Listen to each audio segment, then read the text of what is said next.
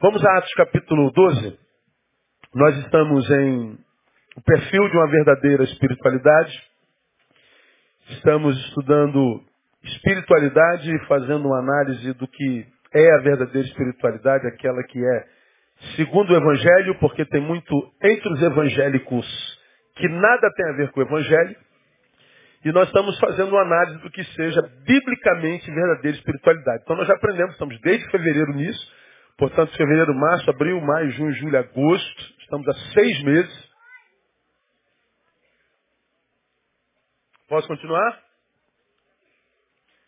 Estamos há seis meses é, nessa mesma palavra. Nós aprendemos que a verdadeira espiritualidade é cristocêntrica, cristocêntrica. A cruz é a sua espinha dorsal, não é evangelho nem espiritualidade sem cruz. Aprendemos que ela afasta a fobia do medo e nas três vertentes principais do ser. Fobia da divindade, seja de Deus ou de qualquer outro. Fobia afasta o medo do outro e o medo dos tempos. A gente não tem medo nem do passado, nem do futuro, muito menos do presente.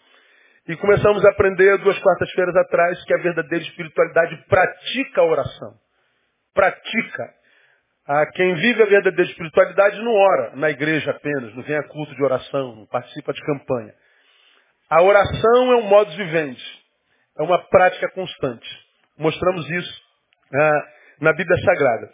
E depois que nós aprendemos que quem vive a verdadeira espiritualidade pratica a oração, não existe espiritualidade em alguém se esse alguém, mesmo vindo à igreja todo dia, nunca entra no quarto para adorar. Se alguém pensa ser espiritual e seu só um dormitório, se no seu quarto não tem um altar, esse alguém mente. Primeiro para si mesmo. Porque quando nós estamos na igreja oramos, estamos pedindo a Deus a sua bênção, sua revelação para o seu corpo, que somos nós. Mas quando nós queremos o de Deus para nós subjetivamente, individualmente, ele diz, entra no teu quarto em secreto. Porque na coletividade nós nunca falamos de nós mesmos com toda a liberdade. Ninguém ora em voz alta pelo pecado que cometeu de manhã ou ontem à noite. Ninguém fala das suas mazelas interiores coletivamente.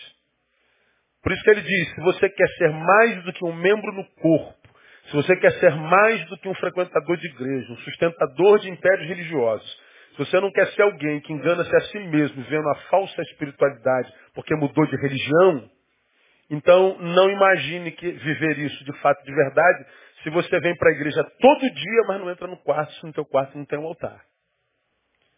E quem é que mais engana o povo que pensa ser espiritual? É a própria igreja, que faz culto segunda, terça, quarta, quinta, sexta, sábado, domingo, segunda, às 8, 10, 12, 14, 16, 18 e 20, e você vive enfiado na igreja, mas não tem tempo nem para ir para o quarto. Quando chega no quarto, está tão cansado porque viveu enfiado na igreja que não tem tempo de orar subjetivamente. Vive uma espiritualidade mentirosa. Não vai ficar na igreja por muito tempo. Por isso nós temos 42 milhões de evangélicos e 56 de ex-evangélicos. E os 42, se você for passar na peneira, não sobra o dízimo. Por isso a gente cresce em número, mas não influencia a cidade, não salga a cidade. Porque são os santos dos templos, são os santos das denominações, mas não são sal no mundo nem luz no mundo. Porque vivem uma espiritualidade mentirosa. Nem ele sabe disso. A verdadeira espiritualidade pratica oração. E nós falamos, começamos a estudar em Atos capítulo 12, o poder da oração, né? o que, que a oração gera em nós. Nós aprendemos em capítulo 12 de, de Atos algumas coisas é, importantíssimas. Nós aprendemos, primeiro, que ela produz equilíbrio em nossa interioridade. Aprendemos, em segundo, ela gera anticorpos contra a dor. Aprendemos na quarta-feira passada que ela faz com que a manifestação de Deus em nossa vida seja concreta. Ou seja, nós não vamos viver uma fé verborrágica, de blá blá blá.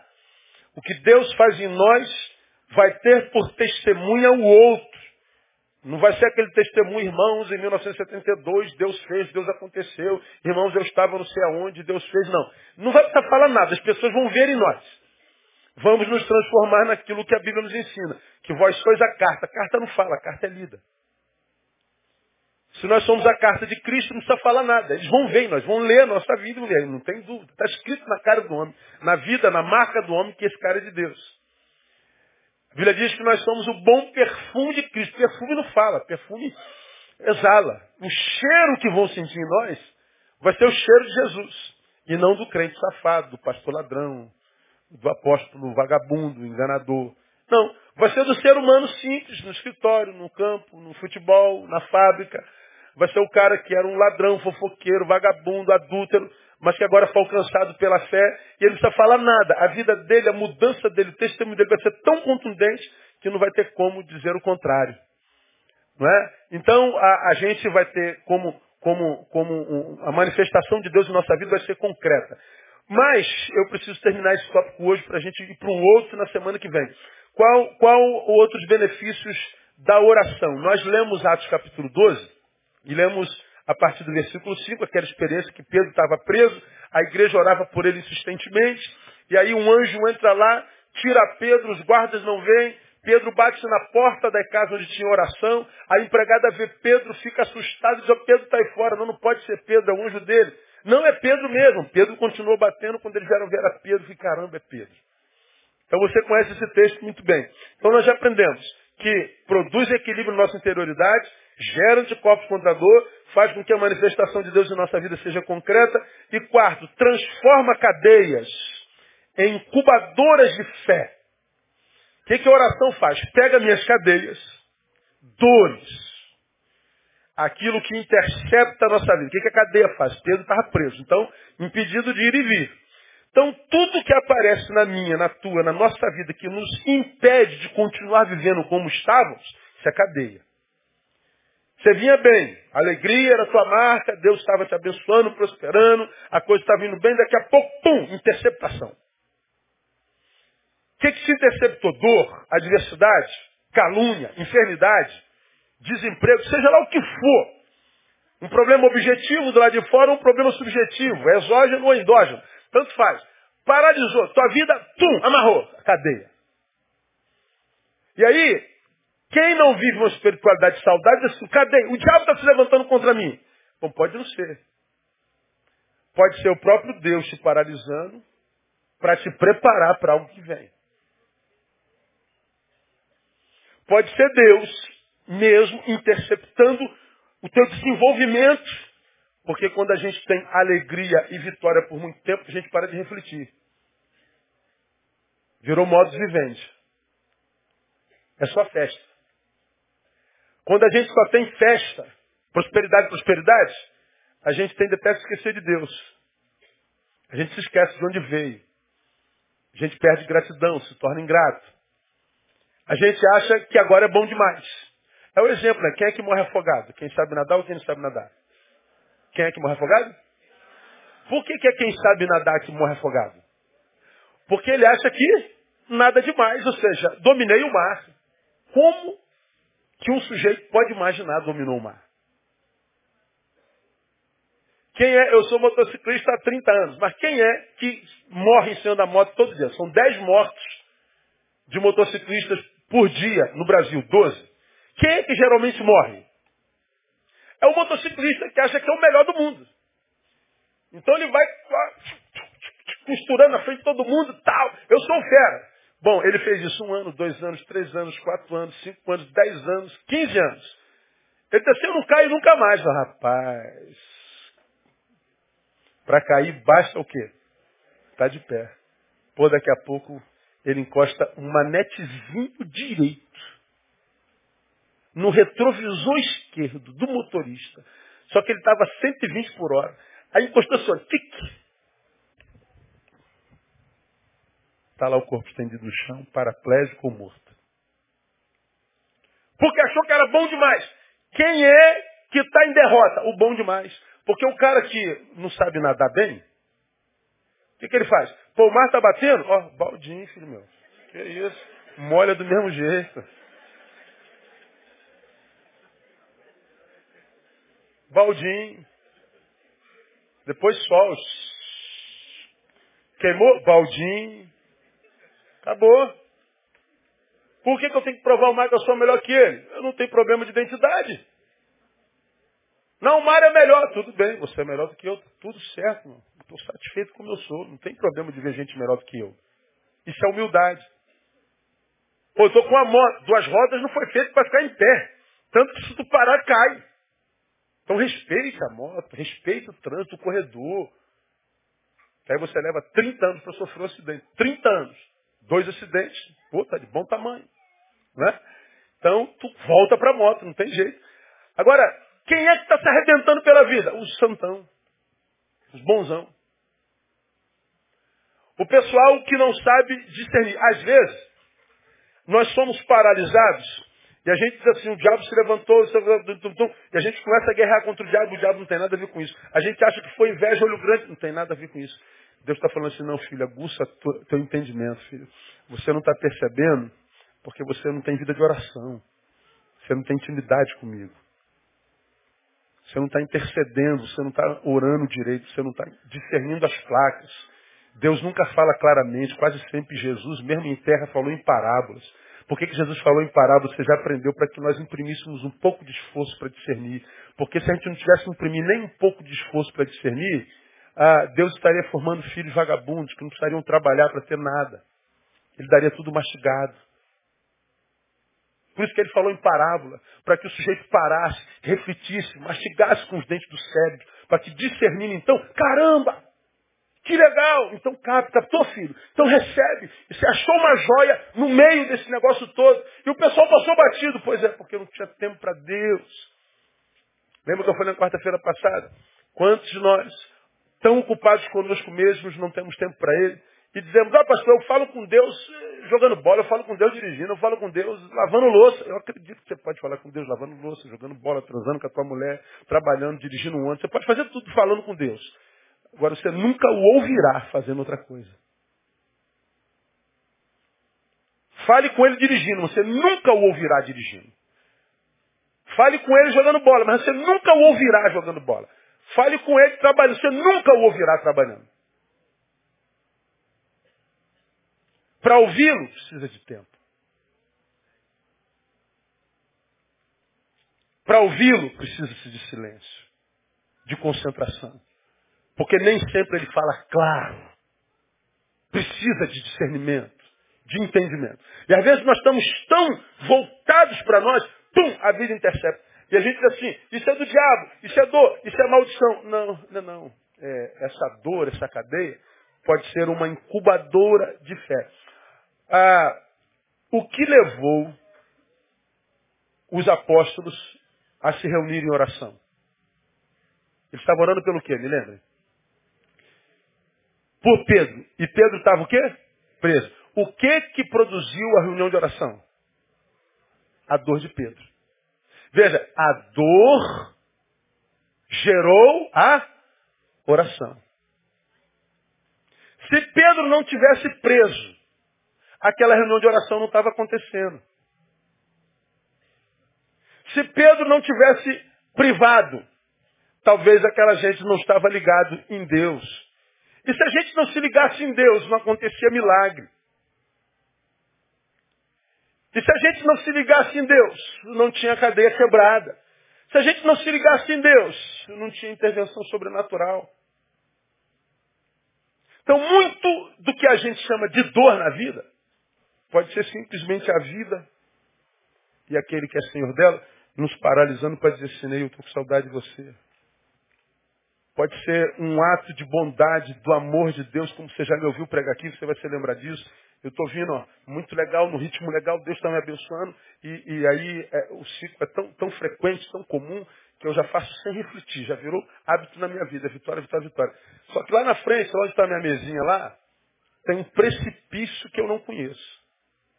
Como Deus, passado, presente e futuro, para ele é a mesma coisa, ele sabe que lá na frente eu posso adoecer muito mesmo sem cura. Então Deus, por amor, ele me intercepta e diz assim, né, eu vou ter que te paralisar. Bom, se eu estou ligado nele, bom, vou entender, pô, Deus me trouxe até aqui, eu estou ligado nele, ele me parou, tem algum propósito. Porque um pai que ama nunca, jamais gera dor no filho, sem que seja por um propósito. Quem aqui já apanhou do pai Alguma vez. Deixa eu ver aqui. Meu Deus, hein? Quer ver uma coisa? Mais uma vez, quem apanhou do pai? Levanta a mão. Olha só, não abaixa não. Não abaixa não. Dá uma olhadinha ao redor, veja se não tem mais de 30.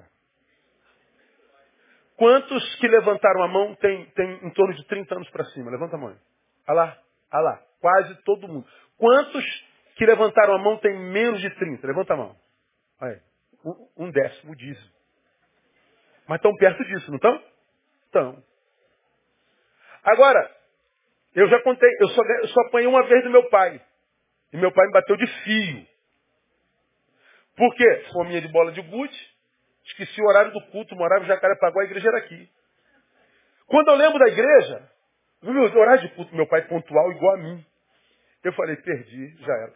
Quando eu chego em casa, o apartamento fechado, o carro não estava na garagem, meu pai veio embora com meus irmãos. E eu falei, tô perdido, mané. Fiquei sentado na porta do apartamento até o culto acabar. Isso era o quê? Umas quatro horas da tarde. Meu pai chegou em casa às 10 horas da noite. Eu estava sentado na porta do apartamento, sujo, descalço, sem camisa, com a latinha de bola de gude do lado. Eu já tinha visto como é que meu pai tratava meus irmãos quando meus irmãos erravam. Eu era o caçulinha, sou o caçulinha de cinco. Sempre tive regalia, nunca tinha apanhado. Estudioso pra caramba, crente pra caramba. Menos quando o assunto era bola de gude. Aí eu falei, meu pai vai me perdoar nada. Meu pai entra, me chama pro quarto e fala assim, você sabe que vai apanhar, né? Falei, não, pai, não precisa, poxa, eu estava jogando. Não, não se defenda. Você errou? Errei. Então precisa ser punido. Não, pai, mas eu tenho consciência da minha. Não, você vai ser punido. Meu pai pega um fio, cara, me dá uma surra. E você se lembra que eu contei essa história? Minha mãe do lado. Meu pai me batendo, me lanhando tudo, minha mãe do lado chorando. E eu olhando para minha mãe, eu apanhando, e, e- e nessa idade, 11, 12 anos, eu olhava para minha mãe e falava assim, como que minha mãe não faz nada? Como que pode minha mãe não me livrar da mão desse algoz maldito? Esse carrasco impiedoso. Minha mãe não disse uma palavra. Mãe é porque mãe que peita o pai na frente do filho, desautoriza o pai, fortalece o filho, está formando um delinquente. Por isso que nossos filhos não respeitam mais ninguém, porque os pais são burros. Minha mãe calada, como quem diz, eu estou sentindo a tua dor, meu filho, mas eu não vou desautorizar teu pai. Só que naquela idade eu não podia discernir isso. Eu fiquei com raiva do pai e da mãe. Bom, como diz Hebreus, nenhuma correção no momento parece motivo de gozo. Mas depois produz um fruto, fruto pacífico de justiça naqueles que por ela têm sido exercitados. No momento, a dor é só símbolo de ódio, de ausência de misericórdia. Mas depois, bom, hoje com 48, eu olho para aquela surra e digo, louvado seja o nome do Senhor por causa daquela surra. Porque se meu pai não me dá aquela surra, hoje eu não estaria onde eu estou. Na época da dor, meu pai é o capeta, eu te odeio. Claro que eu não falei, mas senti. Porque na cabeça do menino, independente da idade dele, pode ser um menino de 60 anos, toda dor é obra do diabo. Dor é obra de maldade. Não. A surra do meu pai foi a maior expressão de amor que ele já teve na minha vida. Meu filho, você tem que entender que Deus é importante na sua vida. E enquanto você estiver debaixo da minha autoridade, você vai servir a Deus. Quando você tiver 18 anos, você some da presença dele. Mas enquanto eu tiver que cuidar de você, eu cuido você na presença de Deus, porque para mim ele é muito importante. Por causa do testemunho do meu pai, eu estou aqui. E vocês me ouvem falar do meu pai direto. Meu pai é morto há 21 anos. Mas vive em mim de tal forma, está tão impregnado por causa do seu testemunho, e foi o cara que me fez sentir a maior dor da vida. Mas a dor foi sinônimo de quê? De amor. Se meu pai não faz nada, ele não estaria me amando. Ele estaria autenticando minha responsabilidade. Ele estaria dizendo, Deus não é importante, igreja não é importante, responsabilidade não é importante, meu filho. Pode errar de novo, pode ficar na bola de gude, meu filho. Eu não vou tirar esse prazer teu, meu filho. Vou deixar você no seu desejo, meu filho. Segue o desejo do seu coração, meu filho. Onde eu estaria? Não sei. Nem me interessa. Ora, se o Adão Barreto faz isso que nem o Barreto eu entendo, você acha que Deus não pode fazer comigo, uma vez que ele me ama muito mais do que a mim mesmo, porque a Bíblia diz que Deus corrige ao filho ao qual ama. Agora, se eu tenho intimidade com esse Deus, eu sei que o que eu sofro é intervenção divina, é amor. Então eu sofro como discípulo, me submeto. Agora, se eu não tenho intimidade com ele, a mesma dor é violência, é o abandono, é ausência. Então me rebelo contra ele. Quantos crentes rebeldes nós temos na igreja? Mas vou embora da igreja. Vou punir Deus com a minha ausência. E quer que a gente sofra. O sujeito não se ama ao ponto de perceber o amor de Deus e acha que tem direito de se rebelar contra ele ou contra a sua igreja. E por que, que é assim? Porque não tem intimidade com ele. Lá, na cadeia de Pedro, tal cadeia produziu o quê? Uma reunião de oração. A reunião de oração produziu uma intervenção divina. Então o que, que a oração faz? Transforma minha cadeia incubadora da minha fé. A minha dor me aproxima. A minha dor não me esmaga. Ela nunca terá poder para me esmagar. Eu não posso fazer nada contra a dor que ela gera em mim. Mas eu quero que a minha dor saiba que eu estou capacitado para a dor que chegou. E essa dor só vai me aproximar mais de Deus e não afastá-lo. Ora, vamos imaginar então que essa dor é do diabo. E essa mesma dor, a do diabo, se aproximou mais de Deus. Ora, a dor se fez se aproximar de Deus. Então você se sujeitou a Deus. Se eu me sujeitei a Deus quando o diabo veio contra mim, eu estou resistindo. Quando eu resisto ao diabo, me submeto a Deus, o que, que o diabo faz? Ele foge de mim. Sujeitai-vos, pois, a Deus e resistir ao diabo, e ele fugirá de vós. Então, se eu lido com a dor, com as cadeias, como a Bíblia me ensina, então não há cadeia que me prenda por muito tempo, irmão. Ele disse que não permitiria que viesse sobre nós uma tentação, uma provação, uma dor, uma cadeia que nós não pudéssemos suportar. Antes, pelo contrário, junto com a provação, ele mandaria provisão, livramento. Então, a, o problema da dor é o problemático.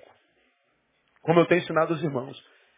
Nós como falei na gotinha de sabedoria, tomado pela perplexidade de que a dor chegou, a adversidade chegou, me traíram, me abandonaram, foram ingratos, me arrebentaram, me humilharam. E você então se permite esmagar com pena de si mesmo e não percebe, não, peraí, peraí. Deus que eu sirvo é fiel. Deus que eu sirvo é amor. Ele me trouxe até aqui, cara. Eu tenho 50 anos de idade. Tenho 60 anos. Ele me trouxe até aqui. Eu olho para minha história, vejo por quantas dores eu passei, por quantas adversidades. Ele me livrou de todas. Não é agora que ele vai me abandonar. Ele é o mesmo ontem, hoje, será eternamente. Ele não muda. Eu posso mudar, mas ele não. Ainda que eu seja infiel, ele permanece fiel, não pode negar-se a si mesmo. Então como é que eu posso me rebelar contra um Deus que é imutável? Logo me amou ontem e me ama hoje da mesma forma. Como que eu posso me rebelar? Como que eu posso me afastar de um Deus desse? Ora, o problema não está em Deus nunca, irmão. É falta de intimidade. É como eu tenho ensinado os irmãos, é, inconscientemente nós, individualmente, nos sentimos o centro do universo. E porque nós temos essa visão equivocada de nós mesmos, nós temos, evidentemente, uma visão equivocada de mundo e uma visão equivocada de Deus. Pode explicar, pastor? Posso. Eu sou o centro do universo. Portanto, o universo, o mundo e Deus giram em torno de mim. Como eu sou o centro, se o que acontece comigo é bom, a vida é boa, Deus é bom. Se o que aconteceu comigo foi mal, então a vida é má e Deus é mau. Aí a gente ouve o tempo inteiro gente que já adorou a Deus, esteve aqui no altar, ou aí, no altar, passou pela dor, pela cadeia, pela interceptação, né, pela desconstrução da geografia e da história momentânea, e aí entrou nesse buraco, nessa cadeia adorador, saiu do outro lado murmurador. O que, que aconteceu? A dor o deformou. Porque quem é de Deus de fato tem intimidade com ele, entrou na dor adorador, passou pela dor, saiu do outro lado adorador. As adversidades não o deformam. Bom, ele aqui era achado de Deus porque Deus procura adoradores. Entrou na cadeia, continua adorador. Deus continua achando, porque ele busca adoradores. E quando ele acha o adorador, o que, que ele faz? Ele tira da cadeia. Agora eu entrei na cadeia, adorador. Na cadeia me transformei em murmurador. Quando Deus visita a cadeia, ele procura o adorador, o adorador não está lá. Ué, eu vim, cadê o Neil? Que senhor? Neil? Ô senhor, aqui ó. Neil? Ele não vê. Ele procura adoradores. Você vai se lembrar que alguns meses atrás ou anos atrás eu preguei uma palavra falando sobre as intervenções de Deus e Deus intercepta a nossa vida porque lá tem um buraco. E aí eu estou indo na, na, no maior pique e, e não estou vendo buraco. Aí Deus me intercepta. Acontece um, um tsunami na minha vida, eu tenho que voltar ao início de tudo. Aí eu vou voltando, murmurando, reclamando, reclamando. E a gente, por que Deus tu fizeste isso? E eu tenho que tudo de novo.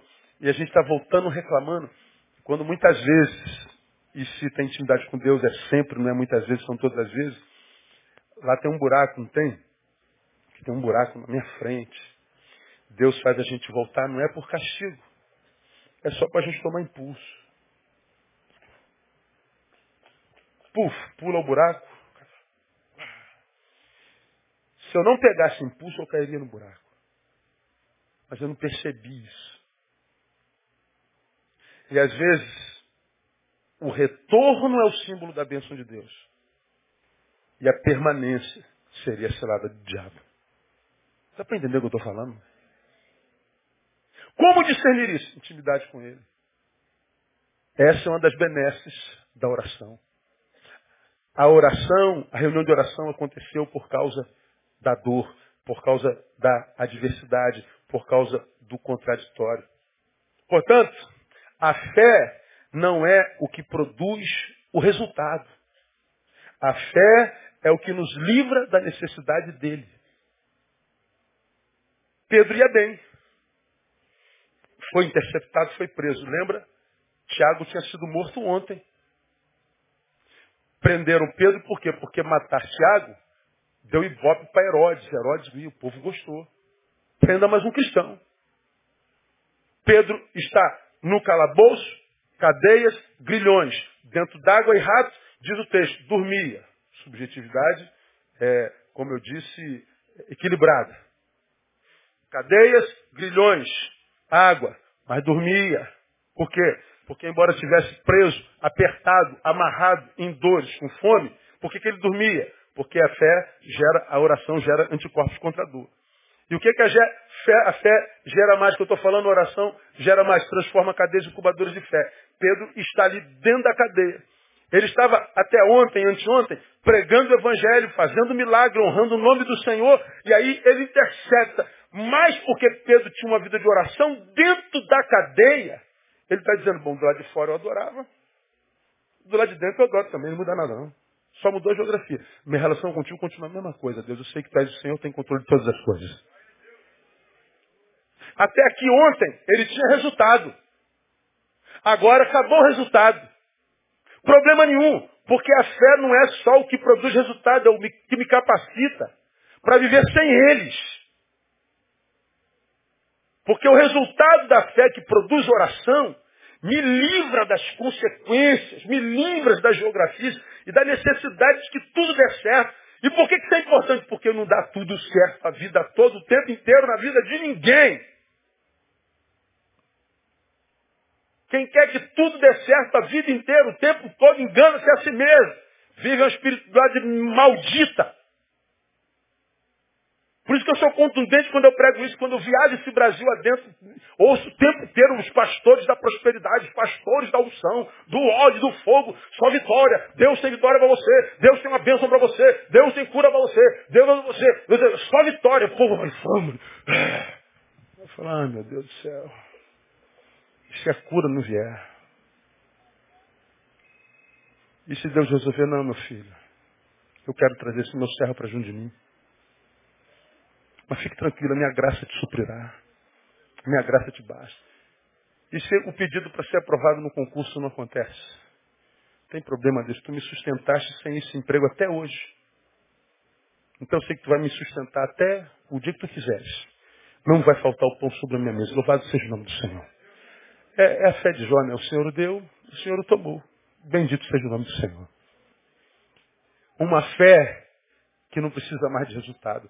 Agora, como eu não preciso mais de resultado, porque está provado para Deus que a minha fé me uniu a Ele de tal forma que eu estou desapegado, então os resultados vêm ininterruptamente. Porque meu coração não é ganancioso e não está interessado nessas coisas. Para quem vive atrás de resultado, vive frustrado com Deus. E o pior, numa igreja evangélica nem pode dizer que está, porque vão dizer que você está dando legalidade ao diabo. Você aparece na igreja com um problema, isso é pecado, irmão. Problema no casamento. Ah, então você deu algum espaço para o diabo, porque o casamento do crente não passa por problema. Você se converteu, o marido vira anjo. Pode catucar no, no, no como, é o nome, do, do, como, é, do, como é o nome disso aqui? Homoplata? É, não é?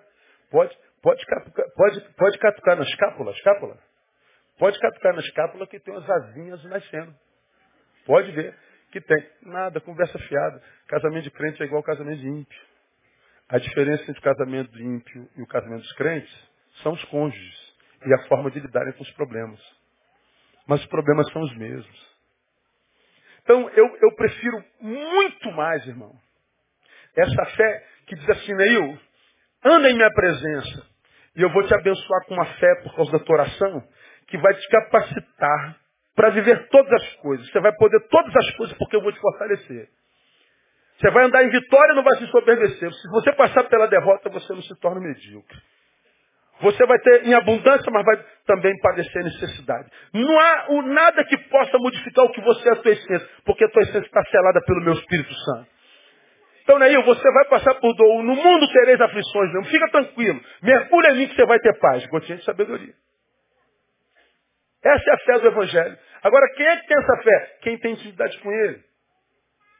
Quem entra no bendito do quarto, aquele que, cujo quarto tem um altar, o quarto não é só um dormitório, que o teu quarto seja teu banheiro, que teu quarto seja teu, teu escritório, que teu quarto seja teu carro, cara, mas que tenha um lugar na tua vida onde você construa um altar, onde você passe tempo só com ele.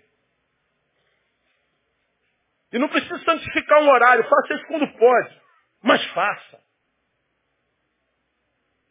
E você vai ver que gradativamente o caráter de Cristo vai, se, vai, vai moldando o teu ser, vai moldando a tua interioridade, vai, vai gerando um novo homem. Esse novo homem gerado pelo Espírito, nascer de novo, vai se fortificando nele por causa da sua proximidade.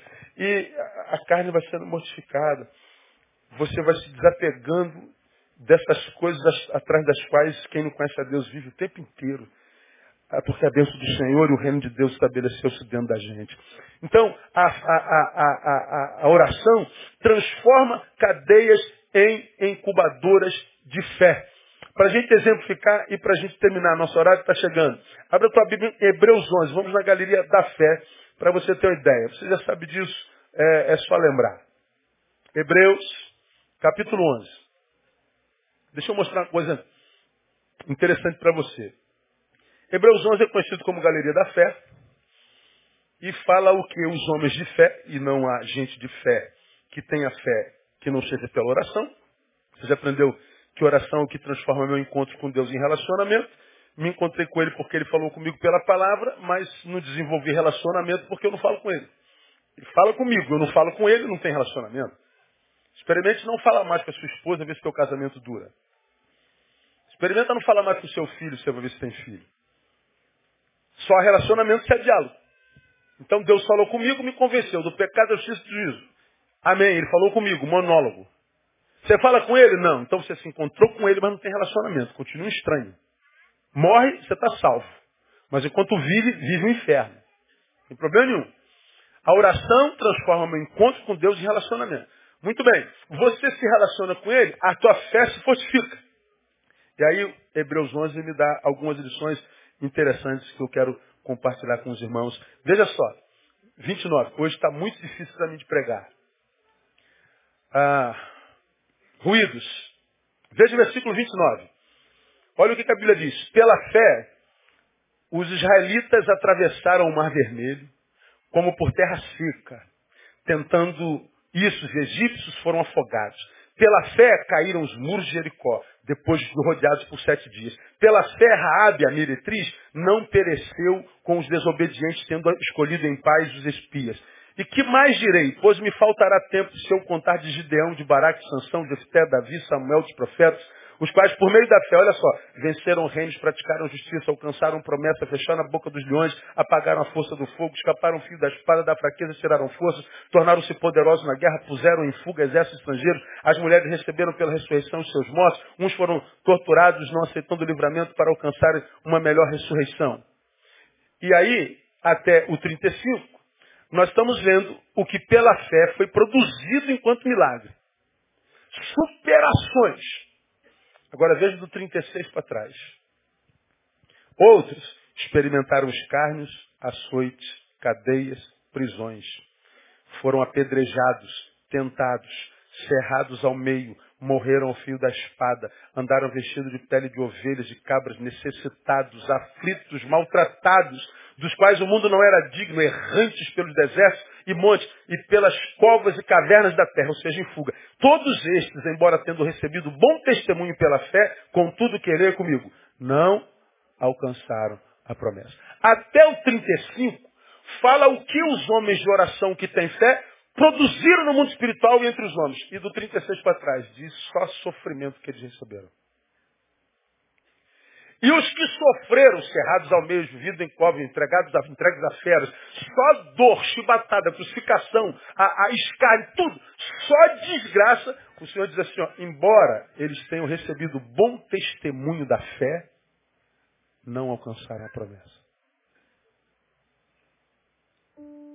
Aí, eu não sei como é que os teólogos de hoje explicam isso. Porque só falam na vitória. Só falam na superação. Só falam, deu certo. Só falam no livramento, na transcendência, na glória, na honra, na restituição, na riqueza e diz. Mas a Bíblia diz que esses outros passaram só por escárnios, açoites, cadeias, prisões, foram apedrejados, tentados, cerrados ao meio, mortos ao fio da espada, andaram vestidos de peles, aflitos, maltratados, necessitados, errantes pelos desertos e montes, pelas covas, cavernas da terra. E a despeito dessa desgraça existencial, o texto diz, todos estes, embora tendo recebido bom testemunho pela fé, não alcançaram a promessa. Ou seja, à luz dos olhos humanos, derrotados. E aos olhos de Deus? A Bíblia diz, tão grandes que a terra não os merecia.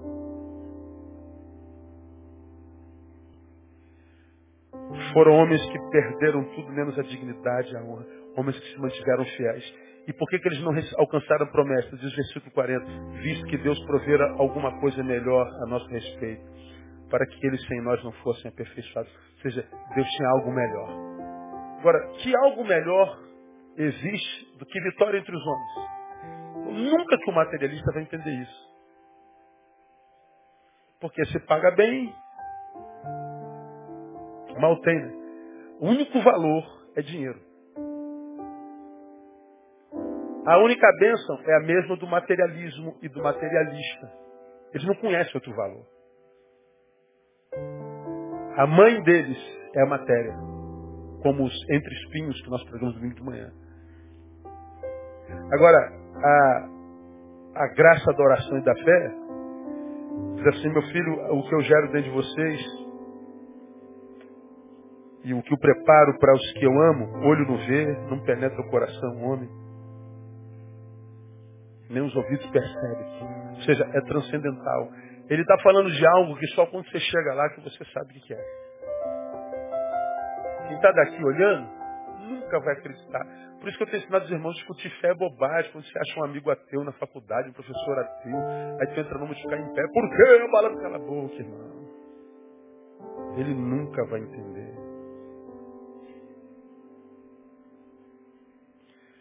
Quando ele falar que teu Deus não existe, ele nunca vai entender. Já preguei sobre isso aqui, né? Já citei moto. É como quem sentou na garupa da moto, desceu e a perninha encostou meio segundo no cano quente. E já era, pode botar gelo, pode fazer o que quiser. Vai ficar preto, antes disso vai criar uma bolha d'água. E depois fica uma marquinha de queimado. Você vai olhar a marquinha. Não adianta o cara falar, ó, está comprovado pela física quântica que o calor do cano da moto é psicológico. Isso não existe. Tu vai pegar mar. Isso aqui, cara. Não, isso não existe, pô. Eu senti o calor, eu senti o... Eu trago no meu corpo a marca do cano da moto. Ninguém tira de mim mais essa marca. Você pode falar o que você quiser sobre o cano da moto. Pode criar todas as teorias sobre o cano da moto. Eu encostei minha perna lá. Quem teve uma experiência com Deus de fato, o cara pode criar todas as teorias, filosofias e ias da vida. Porque a gente traz no nosso corpo, na nossa alma, as marcas de Cristo. Acabou. Agora, quem não traz essa marca vai ficar filosofando. O cara vai frequentar a igreja 30 anos. Irmãos, vocês vão frequentar a igreja 30 anos, a vida toda. Vai mudar religião, roupa, linguagem, discurso. Mas a interioridade nunca será invadida pela graça de Jesus. A espiritualidade gerada no Evangelho pratica a oração.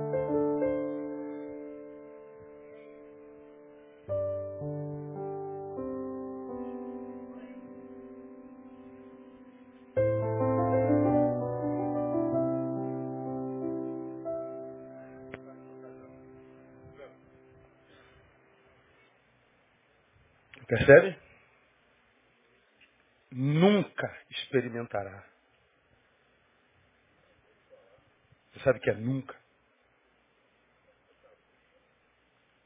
Não existe possibilidade, tem que estar tudo nele. Então Deus dá exemplos assim, ó, pum, só não percebe que não quer. Se você entra no quarto ah, o pastor falou que é no quarto. Eu não, quem falou foi Jesus. E interrupção, interrupção, interrupção, interrupção. Deus vai fazer a mesma coisa. Meu filho, quando você tiver tempo para mim, a gente se encontra. Porque nem você gosta de conversar com alguém que está conversando com outro. Quando você está na mesa sentado com o teu namorado e ele está no telefone o tempo inteiro. Pô, dá para dá pra largar essa, essa adúltera, se é adúltera iPhone, por favor? A gente fica com raiva porque nós estamos a sós com alguém, mas esse alguém não está sozinho, a sós com nós, a sós conosco. Nós estamos com ele. E ele não está conosco. Ora, como me dar inteiramente alguém que não está comigo totalmente. E a gente quer que Deus dê. Aí a vida funde. Buraco. Oh Deus, onde é que tu estava? No mesmo lugar de sempre. Sendo o mesmo. Como é que eu vim parar aqui? É o respeito à liberdade que eu te dei. Você nos usou tua liberdade para ir para longe. Então, minha igreja, minhas ovelhas amadas, você não é minha ovelha, não precisa me ouvir. Ouça seu pastor. Mas você que é membro do nosso pastoreio. Não se conforme ser mais um no meio dessa multidão. Não se conforme ser um número apenas. Teu Deus não te trata como gado. Ele não te sela com ferro quente, ele te sela com o Espírito Santo dele. Quando ele foi ao céu, ele disse: Eu não vos deixarei órfãos. Não deixarei vocês. Se ele disse que estaria com a gente, ele está. Se a gente entra no barco com ele, é uma coisa, mas entrar no barco sem ele é outra. Porque se o mar for a pique, o, o desespero toma agora. Jesus está no barco. No momento certo ele vai se levantar e vai dizer, mar, aquieta Você já experimentou isso na vida em algum momento? Já, amém ou não? No momento mais importante, ele, a, a coisa acalma e diz, meu Deus, o que, que houve? É, foi ele que passou por lá. Agora, não tem jeito se a espiritualidade não for uma espiritualidade que pratica coração. Não é pela fé do pastor, do apóstolo, ou o apóstolo Neil vai subir o monte essa semana, vai se consagrar, levar os seus pedidos, ou pegar os pedidos, vou levar para Israel, e de lá eu vou trazer o óleo da figueira santa. E os irmãos, não, não é por causa do meu sacrifício, é do de Jesus e do seu papel, da sua postura. Não é por causa de mim. Mente quem fala isso. Olha, irmãos, eu vou subir como apóstolo lá, subir no morro de quatro. Eu falei, meu Deus do céu, cara. Subindo de quatro. E a, a câmera pegando, eu falei. Estamos aqui nos sacrificando por você. Não, Jesus já fez todo. O sacrifício de Jesus é suficiente, irmão. Eu não preciso, esse irmão que está do seu lado, nem você precisa se sacrificar mais. Não tem mais sacrifício. Tem fé e obediência. Se houver fé e obediência, a gente praticar a oração, nos relacionarmos com Ele, fazer disso nosso modo de vivendi, você vai ver que a paz de Deus, excede todo entendimento, guarda mente coração, razão e emoção. E a vida equilibra. Você vai ver o mundo desequilibrado, todo mundo pirado, louco. Mas ele diz, em mim vocês terão paz.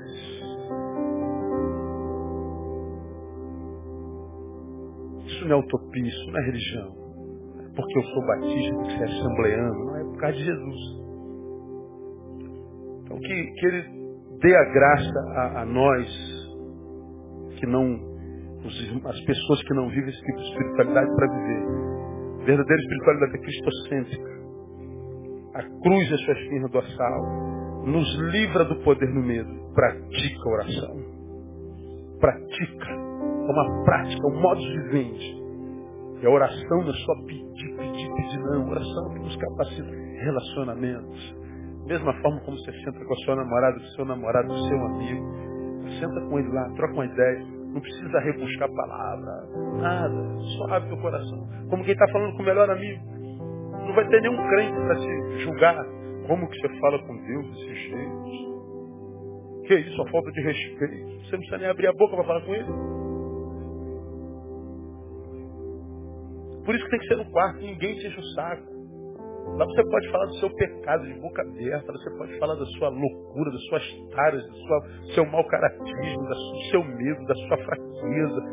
E você não vai ver um Deus escandalizado com a tua podridão, porque ele já sabe dela. Ele só quer que você tenha consciência dela e diga, Deus, eu quero vencer isso aqui, me ajuda? Ele fala, ah, meu filho, agora sim.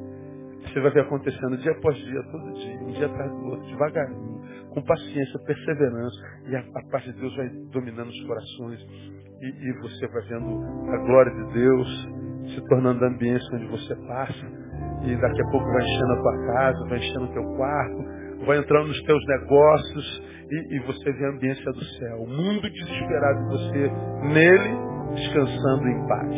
Que Ele nos dê essa graça em Jesus. Vamos aplaudi-lo. Vamos embora para casa.